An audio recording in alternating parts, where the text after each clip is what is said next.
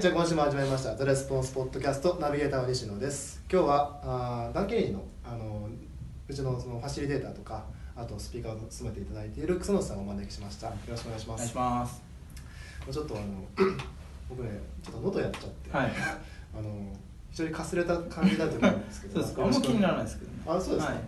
い、やもう本当ね死にそうなんですよ。あそうなんです いや本当に。なんとかまあちょっと調子上げられたんですけど、ね。あのまあこんな感じでございます、よろしくお願いします。よろしくお願いします。というかまあ実は今ちょっとあんま感覚ないと思うんですけど、うんうん。今新しい東京の品川のオフィスで今撮らせていただいてます、そうですよね。あのなんかいつも僕大阪のオフィスから行くと、まあちょっと今まあ多分ねパーッと編集で、はいはいはい。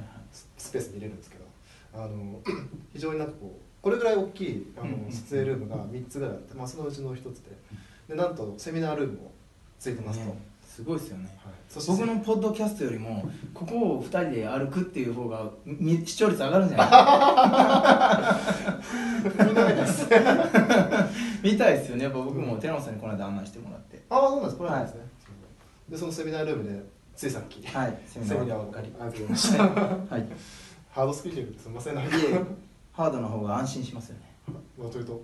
やっぱ自分の好きなことをやってるのでああやってない方がフラストレーションたまりません？あそうかもしれないですね。ですよね。だから僕ね正月早々僕スパイダン・ケネディのね解説させてもらったじゃないですか、でもうダン・ケネディがねその本当に素晴らしいセールスコピーはお客さんに参加させたり行動させたり買わせたりすることじゃないと。お。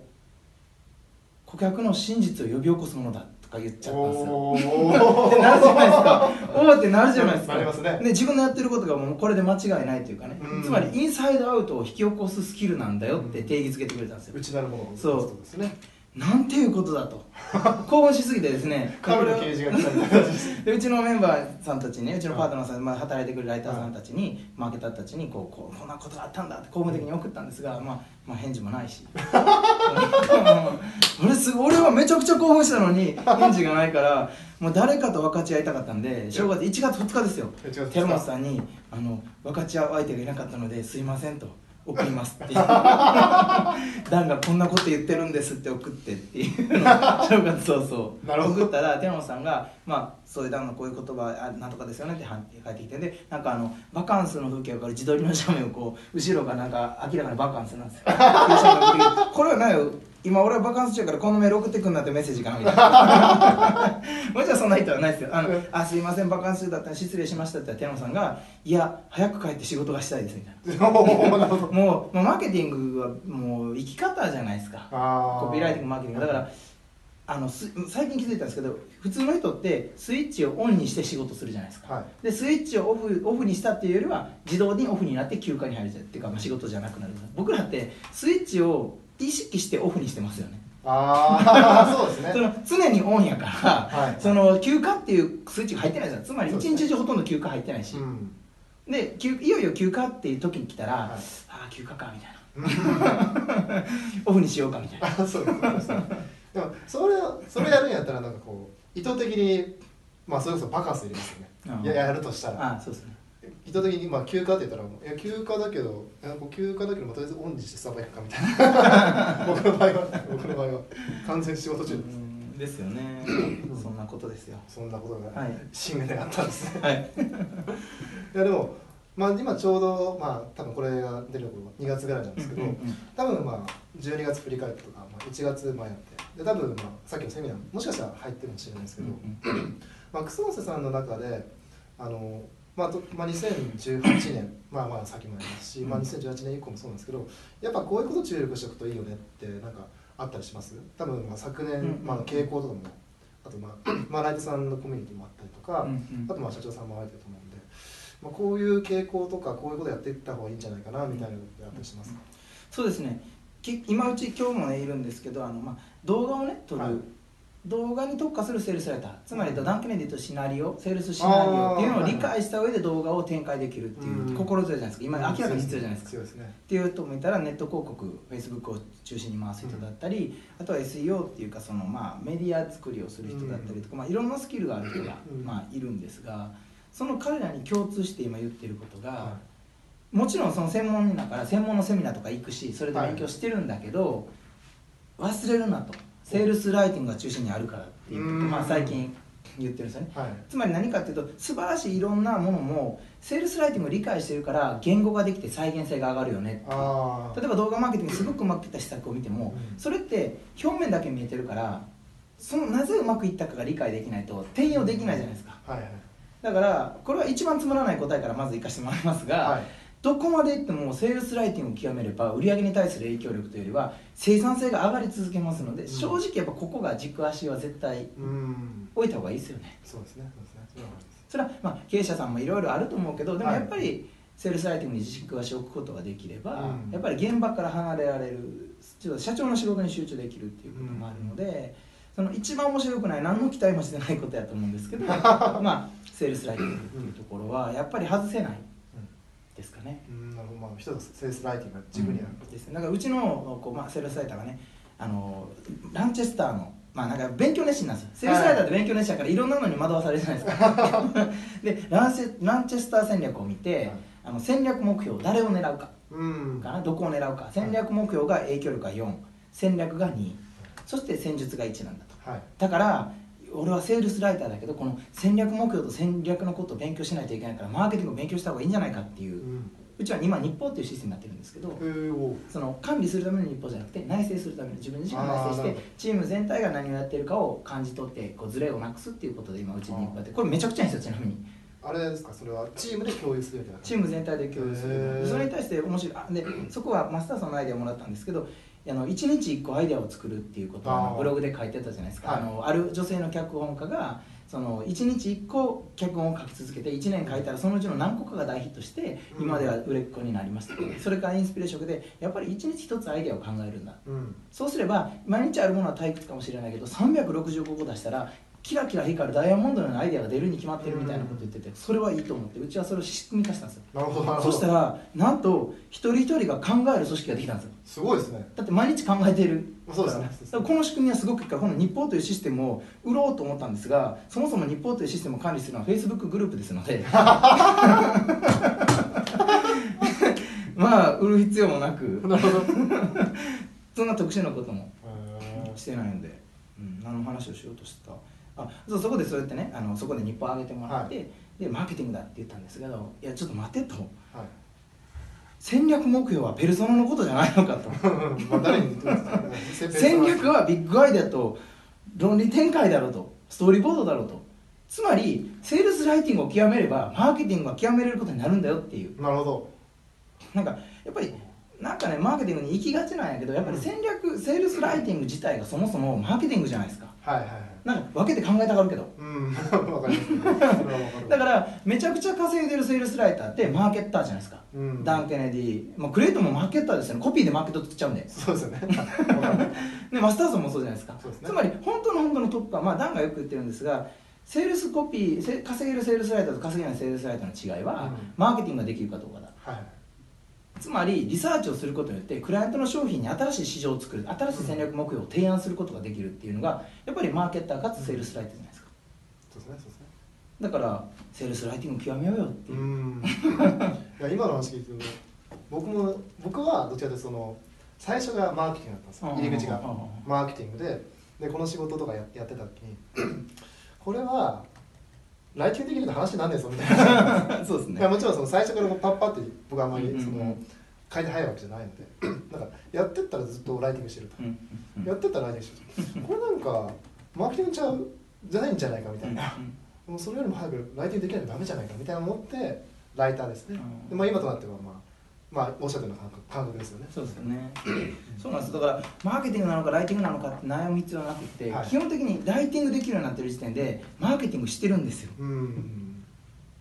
さっき言ったランチェスター的にもう4対2対1の4と2を抑えてるわけなんですよ。ていうか1も抑えてるし、だからやっぱりそこってすごく重要だなってういうんところをまあ、うん、だからみんながやっぱりそれぞれの専門性を持ってやるもちろんそれは素晴らしいことだしやってほしいんだけれどもその専門性はやっぱりその芯となる中心となるセールスライティングを知ってるから輝くよねっていうところに立ち返ったとやっぱりいろんなことを散々手を広げてみて結局セールスライティングが生産性を最も上げてくれるよねっていう。そうですね。一個一個の行為の生産性が上がるものはセールスライティングなんだ。っていうのがまあ件なので、まあ、やっぱり改めて力を入れていこう。だから今やってるのはセールスライターのレビューを僕が社内にやってます。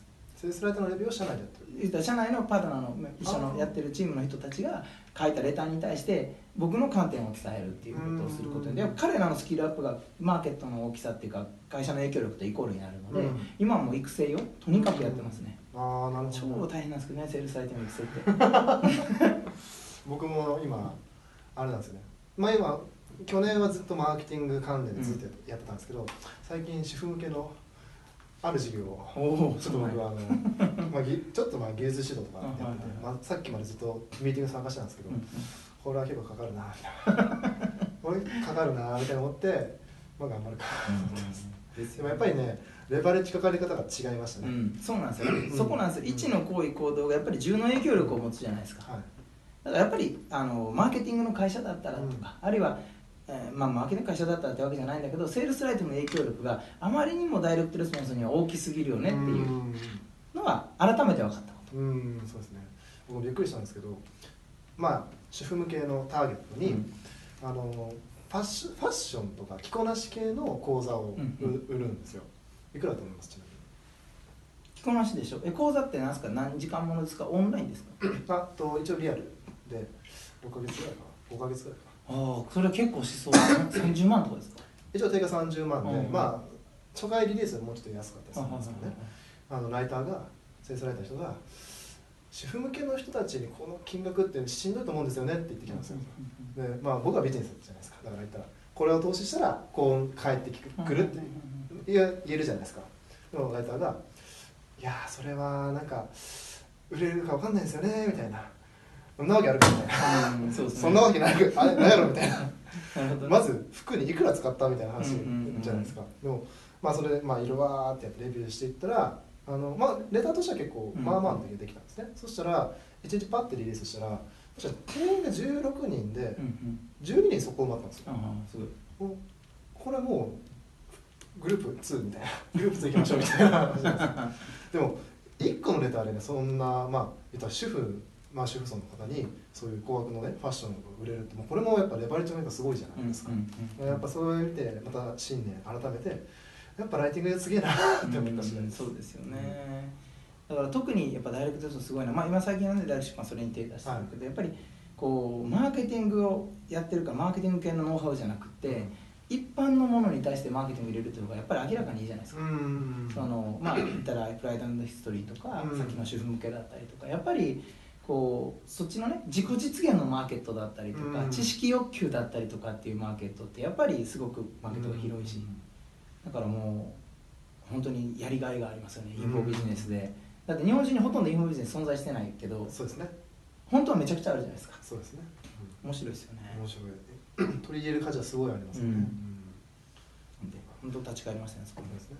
まあ一つそのセールスライティングが軸であるっていうことですよね、まああと、まあ、ちょっとレビューいろいろやってるっていうのもありますけど他に何かあったりします？そういうトレンドというか抑えるべきポイントとしては。そうですね。もう完全にまあ AI っていうのがね今みんなが気になること。あまあダイレクトもそれプロモーションに使ったりするじゃないですか。あの10年後なくなる仕事とかって、うん。まあ、やっぱり AI ってすごい気になるじゃないですか、はい。でそれに対して対抗手段うん。っていうか、まあ、何が戦えるのかなっていうと結局これ人と人との関係性うん。が唯一 AI がいくらすごくても関係性作れないと思うんですね。うんそうですね。だからこれからあの重要になってくるというより生き残る企業、まあ、つまり AI になくされない仕事って関係性を構築してる仕事うん。なんですよね。でこれやっぱダン・ケネディすごいなと思ったのが私たちのビジネス、まあ、ビジネスにおける資産は不動産でもないし金融資産でもない現金預貯金あー株式とかでもないと。でそして顧客リストでもないと、まあ、よくねリストが資産だって言い。方しますけど、そうじゃないでしょ。私たちのビジネスにおける資産は顧客との関係性。うん。うんここの顧客とこの関係性にのみここに資産があるんだよっていうことを、はい。まあ、散々言ってるわけですね。だから私たちは関係性を向上するビジネスに取り組んでるんだっていうことをまあ言ってる。まさしくその時代が来たと。うん。だから、えー関係性を向上するという視点ここがすごい重要になってこれからも最もこればっかり言っていこうと。うんなので今実際に商標登録してるんですよ。その関関係性を商標とあの絆。はい。関係性を向上するって日本向けにあんまり良くないですよ。うんなるほど。あのしっくりこないでしょ。ああ確かに。なので絆作りビジネスは関係性向上してるんじゃなくてきビジネスは絆作りなんだ。うん。でお客さんに価値を提供することダイレクトメールを送ったり情報を提供することによって絆を作っていくんだ。商品を売ることによって絆を作っていくんだ。サービスを提供することで絆を作っていくんだ、だから全ては絆作りのために一個一個のこういう行動があるよっていうふうに、まあ紐付けたというか定義づけた。ですね。だからこれからやっていこうとするのは人との関係性を向上するもの、ここをもうものすごくやっていこうと。うん。よくよくまあまあ新人の人にまあ多い多いかなうちの場合は。結構売り上げとかお金をまあ稼ぐとかうんってすごいなんかこうまあメンタルブロックあるっていらっしゃるじゃないですか。で僕まあよくそういう話聞かれたらよく言うんですけど僕は売り上げっていうのは基本的には貢献した額であるというふうに思っててやっぱその多くの商品をいい商品をこう渡らせることができることがそれは売り上げじゃないですか、まあ、結果がそれは利益になるわけまあ絆作りで関係となんか似似たようなところあるかなというふうにちょっと今思いました。そうですね。まあ端的なこと言うと顧客を守る責任があるとか私たちには売る責任があるとかいう話とかっていうことですよね。だから本当に絆作りなんだっていう。で何より僕今年は中小企業の社長さん向けにかなり強く打って出ようとしていますのでダイレクトレスポンスをやってもらうっていうことを打って出ようとしてるんでその時にあのマーケティングって言ってやっぱ受け取りづらいまあそうですね、うん。別なことをやってるっていう、でも僕はそこはプレゼン、まあ、これも段のセールスシナリオからの受け売りというか、まあ、やっぱり、はい。やっぱりセールスライティングやなと思ったんですけど、私このマーケティングって聞くと難しいけれども、絆作りをして結果あなたの商品を買いたいとなってもらうことをやっていきましょうってういう、ん。だから皆さん皆さん今まで絆作りっていうのは対面では絆作りと思ってやってたんだけどそれはオフラインっていうかあの紙に落としてもネットに落としても絆作りって同じことできるよねっていう。だからお客さんがすごく喜んでくれて絆ができたことをネットに落とし込んだらこれは24時間365日働く絆作りの存在ですよねみたいな、みたいなことをやるだけですよっていう話をまあ定義づけさせてもらってその絆作りのための手法目的は絆作り。手法がダイレクトレスポンスっていうふうにポジション変えたんですなるほどなるほど。なるほど。で売り上げのためやったらみんなダイレクトレスポンス乗らないってことも分かってきたんですよ。あー。まあね、今日ややらせてもらったワンデーセミナーとかやってもなんかやっぱりメンタルブロック外れないじゃないですか、うん。その売り上げを上げるといやいやいやいやみたいな。なんか売り上げを上げるためにこの DM 送りなさいって言われてもはい。いやいや怖いですってなるじゃないですか。けどお客さんとの関係性を向上するためにこのダイレクトメールを送ったらどうですかって言ったら関係性向上するかどうかは分かるじゃないですか、うん。今までの経験で。あそれをこれ送ったらお客さん喜んでくれるし送りたいなってなるじゃないですかっていうから自分の内側から望んでだから本当にダン・ケネディのおかげでインサイドアウトを引き起こす関わりを全部するって決めたんですよ。なるほど。だからいかに社長にインサイドアウト、うん。内側からマーケティングをしたいと思ってもらってマーケティングしてくれるかっていうことを考えると、社長が望むことと僕らのやろうとしていることを一緒にしないと行動って動かないよねっていう観点で、絆作りのためにマーケティングを使いましょうっていう。なるほど。その売り上げのためにとかじゃなくてその絆作りというふうに変えたんですね、はい。そうするとセールスライターさんたちのもうこれでいけって言ってますのではいはいはい。私たちはあの売り上げ上げるお手伝いしていますではなく、うん。お客さんとの絆作りのお手伝いをさせてもらってますっていうと、そうすると言う方のメンタルブロックが下がったらしいんですよ。へえ一つは売り上げを上げるっていうと成果結果がものすごくガチってなってるでしょ。そうですね。けど絆作りのお手伝いってなったらふわっとしてるふわっとしてますね。はいわかります。ょか確かめようもないし。うん。けど絆作りって例えばニュースレター1個送ったら会話が増えましたよ。絆ができたわけですよ。うんうんうん。とかっていうふうにしてっていうあこあ。面白いですね。その発想発想と言いますか、とですね、変えた発想っていうかは。い。あうん、うまくいくかどうかわからないけど今のところおおむね良好というか、ーうん。うん、あの伝わりやすいですよね